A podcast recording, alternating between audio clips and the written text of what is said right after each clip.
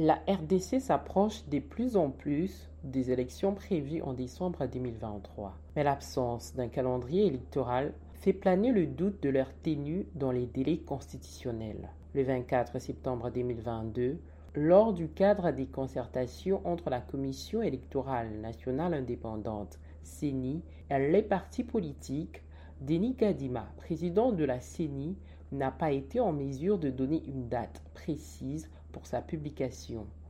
La semaine passée, le président Félix Tshisekedi, lors d'une interview avec France 24 et RFI, semblait minimiser l'importance du calendrier électoral en annonçant le calendrier, on peut les faire en dernier lieu, à la dernière minute.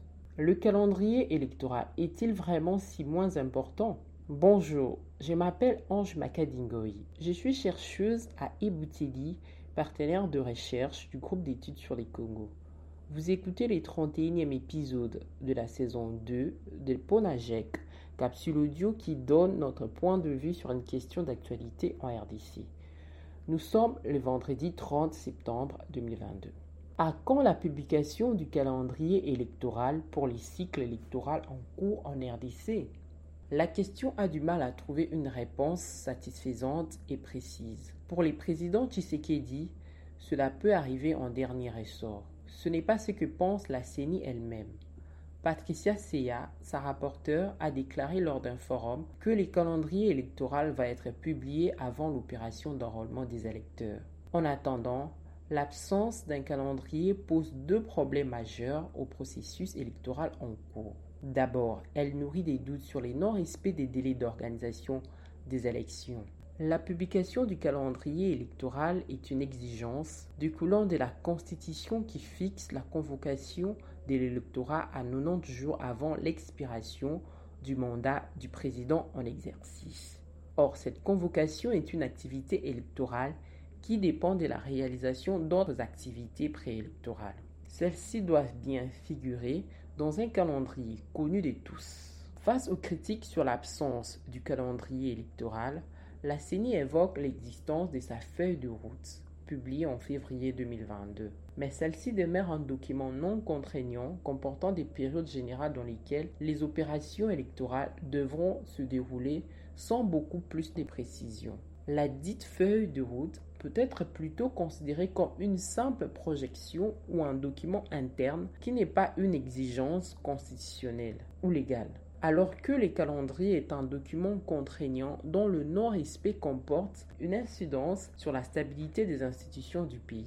En 2005 comme en 2016, l'Union pour la démocratie et les progrès sociaux, alors principal parti d'opposition et d'autres forces politiques et sociales, avaient exigé le départ des animateurs de ces institutions à cause du non-respect du calendrier. Et pour être sûr que les élections reportées allaient finalement avoir lieu, elles n'ont cessé au cours de l'année 2017 de demander à la CENI de publier les calendriers électoraux. Ensuite, l'absence de calendrier électoral porte un coup à la transparence et à l'inclusivité du processus électoral.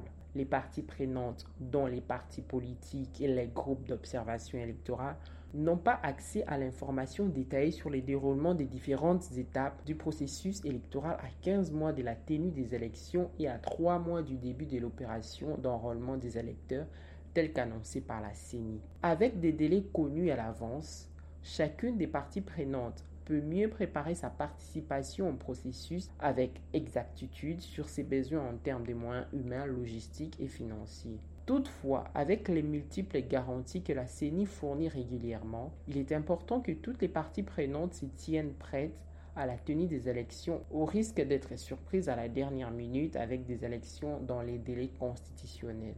Ne pas publier des calendriers électoraux à temps n'est pas conforme aux bonnes pratiques en matière électorale. Cela ne permet pas le suivi de l'organisation des élections par les citoyens et les parties prenantes au processus.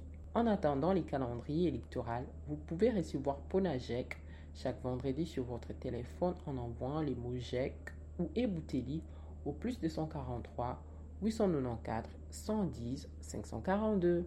À bientôt!